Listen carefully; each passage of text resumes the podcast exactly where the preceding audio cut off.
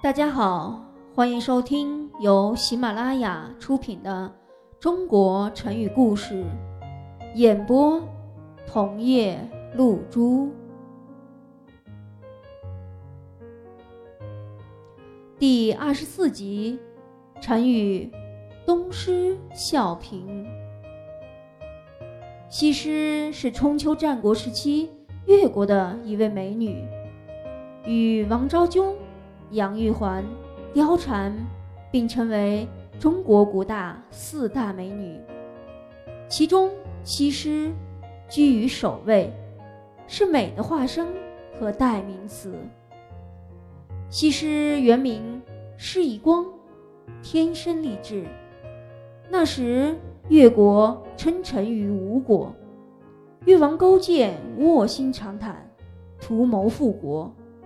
在国难当头之际，西施忍辱负重，以身许国，与郑旦一起由越王勾践献给了吴王夫差，成为吴王最宠爱的妃子，把吴王迷惑得众叛亲离，无心于国事，为勾践的东山再起起到了掩护的作用。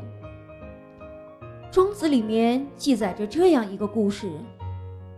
当西施还在自己的家乡生活时，有一次害心痛而捂着胸口，皱着眉走路。村子里的人见到西施楚楚可怜的样子，都觉得西施更加美丽了，对她的美貌赞不绝口，甚至连病了都是美的。同样，在他们的村子里。还有一名女子，名字叫做东施，模样长得是非常丑陋。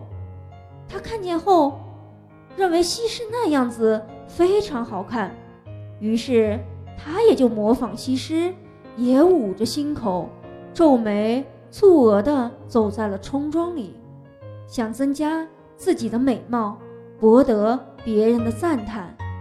可是事与愿违。人们见了他那种怪模样，赶紧把门关上了，都不愿意去看他。即使看见了他，也避得远远的。他只知道西施眉头皱起来好看了很多，却不知道西施皱眉好看是因为她本身就美丽无比。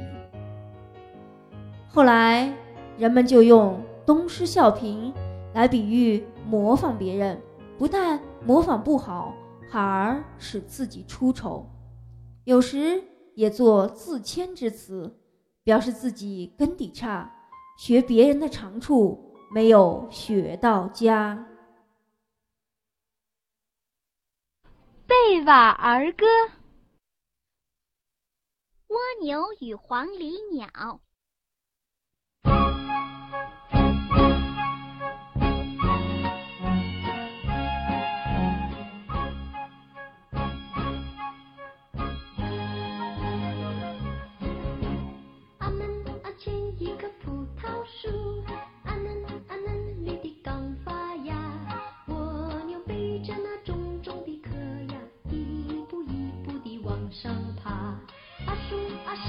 是黄鹂鸟阿嘻阿嘻哈哈在笑它葡萄成熟还早得很呐现在上来干什么？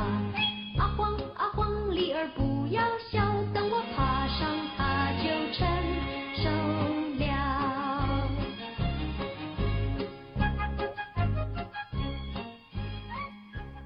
听众朋友本集播讲完毕。